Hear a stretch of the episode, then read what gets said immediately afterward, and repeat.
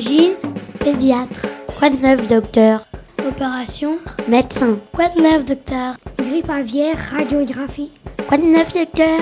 Infirmière, quoi de neuf, docteur? Mal de dos, piqûre. Péricultrice. Quoi de neuf, docteur? Varicelle, Quoi de neuf, docteur? Ordonnance. Quoi de neuf, docteur? Bonjour, je m'appelle Cassandra. Bonjour, je m'appelle Toumbu. Bonjour, je m'appelle Saïd. Bonjour, je m'appelle Saroujan. Nous sommes en CM2A. Et CM2B. Dans l'école Makarenko. Notre maîtresse s'appelle Karine Kiwas. Et nous, notre maître s'appelle Philippe Bossan. On se retrouve aujourd'hui Pour la suite et la fin de notre Quoi de neuf, docteur? Consacré à l'adolescence. aux transformations du corps. Due à la puberté. Bonne écoute à tous. C'est-à-dire que donc, à partir de, des transformations, donc les premières transformations, on a dit on grandit. Ensuite, il y a les poils qui apparaissent. Donc ça va, ça va nous permettre aussi de redire l'âge. Les règles, c'est pas ce qui appara- apparaît en premier. Il y aura d'abord, on aura grandi, on aura eu des poils, et on aura eu la poitrine qui aura grossi un petit peu. Et puis après, à l'intérieur, il y a les transformations qui se produisent. Et les règles, si tu veux, c'est l'aboutissement des transformations. C'est la preuve, en quelque sorte, que le corps de la femme s'est transformé, qu'il est devenu capable de faire des enfants. Puisque pour qu'il y ait les règles, il a fallu qu'il y ait un ovule qui est mûri. Et donc, si l'ovule il est mûr, eh ben ça veut dire que si la femme elle a une relation sexuelle, si la femme elle a des spermatozoïdes qui pénètrent dans son corps et qui viennent rencontrer l'ovule, eh ben puisqu'on a dit que pour faire un bébé il fallait l'ovule et les spermatozoïdes, eh ben à ce moment-là le bébé pourra se former. S'il n'y a pas- de bébé qui se forme, le- le- l'ovule comme une graine qu'on plante pas, si vous laissez des graines euh, en ce moment c'est le printemps. Si on met des graines sur, un- sur une table ou devant la fenêtre, est-ce qu'elles vont pousser? Ben non, elles vont sécher et puis euh, elles vont mourir. Et ben l'ovule, s'il rencontre pas de spermatozoïdes, ben il sert à rien, il se, il dessèche et en même temps, en qu'il meurt, le- l'ovule, euh, eh ben la muqueuse de l'utérus, donc la peau de l'utérus qui s'était préparée à recevoir un bébé, comme il n'y a pas de bébé qui s'installe, eh ben elle, euh, elle repart à neuf pour la prochaine, le prochain cycle. Parce que ce qui est important, c'est que les règles et l'ovulation, donc le fait que l'ovule il mûrisse, on a dit tout à l'heure que c'était tous les mois, ça veut dire qu'à partir de en gros de 14 ans ou quelquefois un peu avant, jusqu'à en gros 50 ans, tous les mois, la femme, elle va faire mûrir. Enfin, c'est pas elle qui le décide, hein, ce sont ses hormones, bien sûr. Elle va avoir un ovule qui va mûrir et chaque mois, elle pourra éventuellement donc avoir un enfant. Alors, une chose importante, si on a dit que les règles, elles apparaissaient parce qu'il n'y avait pas de bébé, qu'est-ce qui va se passer à votre avis pendant une grossesse quand une femme attend un bébé dans son ventre? Est-ce qu'il y aura les règles? Non, il n'aura pas de règles parce que, comment dire, elle est en fécondation. Parce que le bébé, il est dans l'utérus. Il va empêcher que le sang coule et, et que la peau est, est Voilà. Donc en effet, vous avez tout à fait raison. Pendant qu'une femme est enceinte, ben, elle n'a pas les règles. Puisque quand vous êtes dans votre lit, est-ce que pendant que vous êtes dans votre lit, on enlève les draps du lit? Non, on laisse. les- C'est quand vous êtes sorti de votre lit. Donc pendant que la- le bébé il est à l'intérieur du ventre de la maman, eh ben il n'y a pas de règles. C'est vrai que si une maman elle saigne pendant la grossesse, c'est pas tout à fait normal et là il faudra qu'elle aille voir le médecin. Donc là il y a donc le l'utérus, on a vu qu'il est tout petit chez vous. L'utérus, chez vous les jeunes filles, il fait à peu près euh, on va dire euh, à peine 2 cm. Chez les femmes qui ont déjà eu des enfants, il va être un petit peu plus gros, hein, mais l'utérus au moment d'une grossesse, il va grossir beaucoup au fur et à mesure que le bébé il grossit. C'est-à-dire qu'au début, il est petit et plus le bébé il grossit, plus il va s'agrandir. C'est un peu comme un ballon de baudruche, mais c'est beaucoup plus solide. Vous savez, les ballons de baudruche, c'est ces ballons qu'on gonfle. Hein, plus on met d'air dedans, plus le ballon il devient gros. Et ben, pendant la grossesse, le bébé il va grossir, il va devenir de plus en plus gros jusqu'au moment où il sera prêt à sortir du ventre, au bout de neuf mois en général. Et ben, l'utérus, il se sera agrandi et il va tout pousser. Donc là, sur ce schéma, donc on voit que l'utérus, le bébé il s'est installé. Donc l'utérus, c'est la petite partie qui était gros, qui était dessinée à l'intérieur du ventre. Elle va prendre de plus en plus de place. Elle va repousser en général la vessie. Et puis, ben, on va bien voir que les femmes sont enceintes, puisqu'elles vont, on va avoir un gros ventre, parce que le- le- l'utérus, il peut pas seulement tout pousser à l'intérieur, il va aussi pousser vers l'extérieur. Et donc, le bébé sera à l'intérieur, bien au chaud, bien installé. Alors, je vais revenir un petit peu à chez le garçon, parce que chez le garçon, on a parlé des spermatozoïdes, mais alors, comment ça se passe chez le garçon Eh ben, donc, les spermatozoïdes, ils vont être fabriqués dans les testicules. Donc, on a dit que les testicules, c'était les deux glandes, les deux boules qui sont à l'extérieur. Et puis, il y a des petits tuyaux qui vont euh, transporter ces, spermatozoïdes avec un liquide, et ça va aller se stocker près de la vessie. En dessous de la vessie, il y a une petite glande. Et le- les spermatozoïdes, par où ils vont sortir avec ce liquide? Le sperme, par où il va sortir, à votre avis? Il va sortir par le pénis. Eh bien, c'est exact. Donc, ça veut dire que le, le, les le, sperme, le sperme, il sortira par le pénis. Ça veut dire que les hommes, ils ont deux orifices. Un orifice pour aller à la selle, pour faire caca, et un orifice pour faire pipi et pour euh, faire sortir le sperme. Alors que chez les femmes, il y a trois orifices. Il y a l'orifice pour aller à la selle, l'anus, l'orifice pour faire pipi, et entre les deux, l'orifice du vagin, qui sert pour que le sang et les petites peaux des règles puissent sortir, et qui servira aussi pour faire sortir le bébé. Hein, puisque le bébé, quand il, est, quand il va naître, c'est par là qu'il va sortir. Et c'est aussi par là que pénétreront les spermatozoïdes lors des relations sexuelles. Euh, mais est-ce que euh, si le, le sperme il sort par même, le même tuyau, par le pénis, comme l'urine, est-ce que ça peut se mélanger à votre avis? Oui. Eh bien non, ça ne se mélange pas. La nature est bien faite. Donc, ça peut pas se mélanger. Quand euh, les garçons, vous avez peut-être déjà remarqué, et là peut-être qu'on va essayer de faire que les tortues ne se réveillent pas trop, vous avez peut-être déjà remarqué qu'il y a certains moments où votre pénis, même si pour l'instant vous fabriquez pas forcément de sperme, euh, vous avez peut-être déjà remarqué qu'à certains moments, votre pénis, il était plus dur, plus gros. Il est en érection. Hein voilà, c'est le mot scientifique, c'est le mot euh, savant. Alors vous utilisez peut-être d'autres mots, mais là on va utiliser ce mot-là, le mot, euh, normal. Enfin, c'est pas qu'il n'y ait pas de, mots anormaux, hein, mais le mot médical.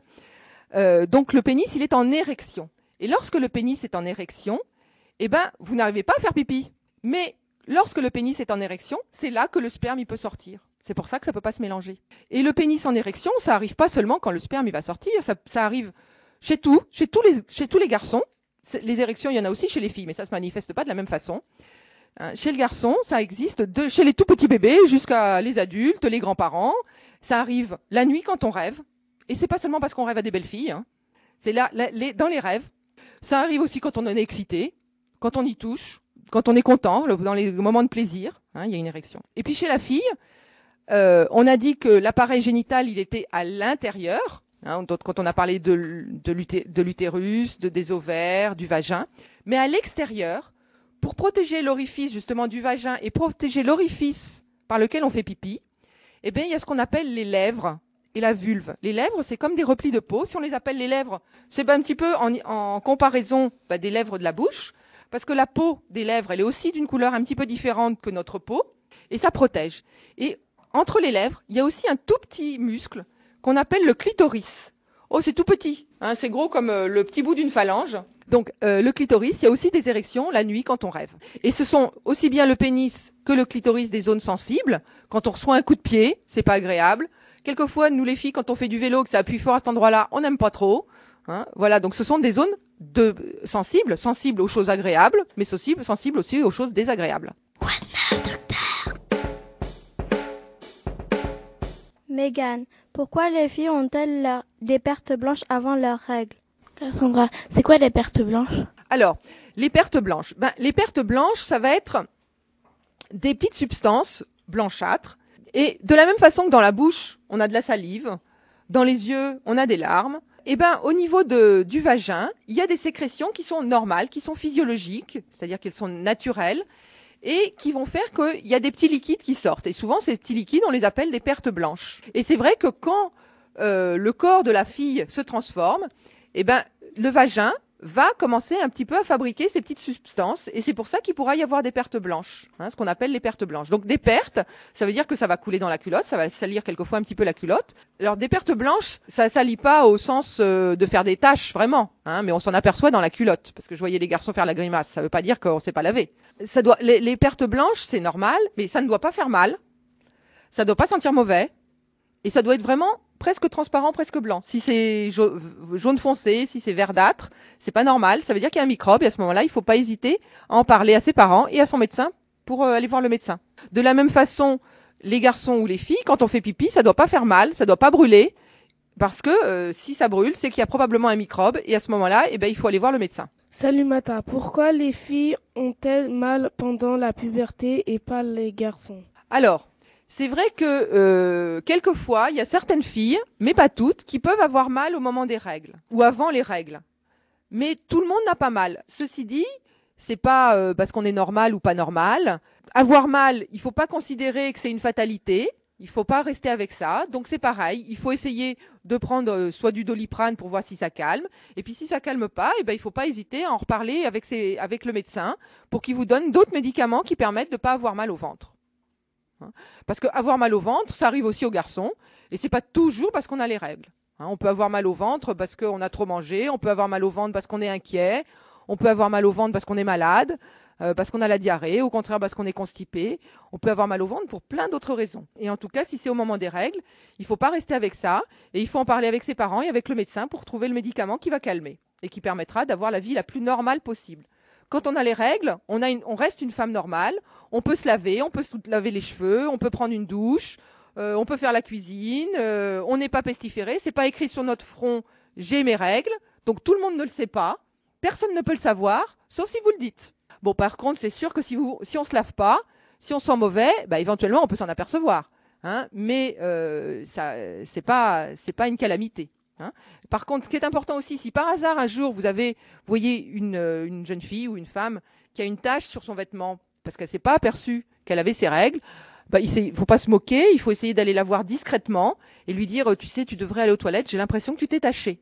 Parce que je pense que si vous, ça vous arrivait, vous seriez content que quelqu'un vous le dise pour aller vous, vous, nettoyer. Alors, on a parlé là de la puberté, c'est quelque chose que tout le monde traverse. Euh, vos parents y sont passés, vos professeurs, vos instituteurs, tous les adultes y sont passés. Donc c'est pas une maladie, c'est pas quelque chose de dramatique. C'est vrai que c'est pas toujours facile. Il y en a, ça passe plus facilement que d'autres. Il faut pas hésiter à en parler. Si on a des soucis, si on s'inquiète, si on s'inquiète, est-ce que je suis normal Est-ce que c'est normal que je suis comme ça? Est-ce que je suis assez grand? Est-ce que je suis pas trop petit? Euh, euh, ou je ne sais quoi, ben, il faut en parler. Il faut en parler avec ses parents. Si on a du mal à en parler avec ses parents, quelquefois ça peut être avec un oncle, une tante euh, ou les parents d'un copain ou d'une copine. Et puis quand vous serez au collège l'année prochaine, ben, dans la plupart de vos collèges, il y a des infirmières. Donc vous pouvez aller voir l'infirmière. Moi aussi, je travaille au collège et puis la secrétaire aussi. Alors moi, j'y suis moins souvent que l'infirmière parce qu'avec le nombre d'écoles, c'est pas facile.